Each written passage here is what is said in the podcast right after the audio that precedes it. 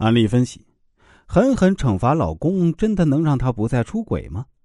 今天有一位女士找我咨询，她是这么说的：“老师啊，我最近证实我老公出轨。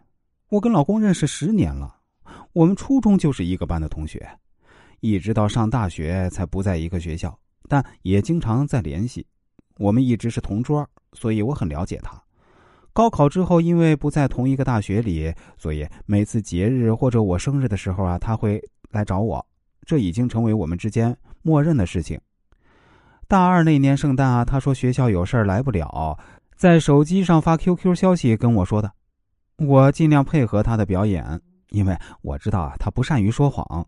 我也看得出来啊，他应该是要跟我表白了。果不其然啊，他那天偷偷到了我宿舍楼下，给我打了电话，让我下楼，还说给我买的东西让外卖送来了。其实那个快递就是他自己。虽然不想承认，但我们确实就这么俗套的在一起了。哎，老师，我好像跑偏了。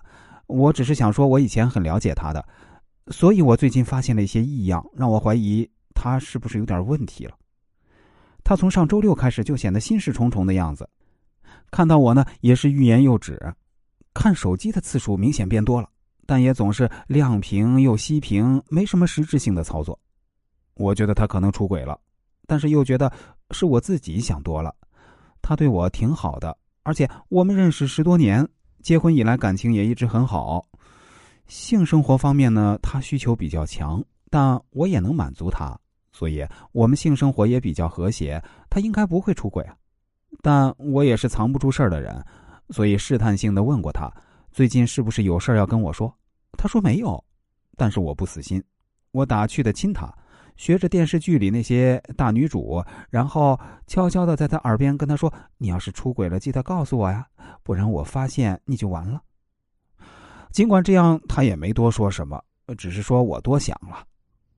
直到我无意中看到手机里面的证据啊，是他和第三者的聊天记录，内容不多，主要都是我老公发的消息，都是忏悔和道歉的。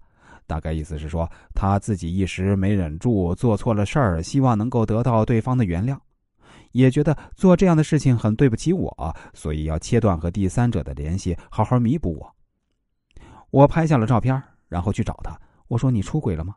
他说：“没有。”我说：“你跟我说实话，你到底出轨没有？”他说：“真的没有。”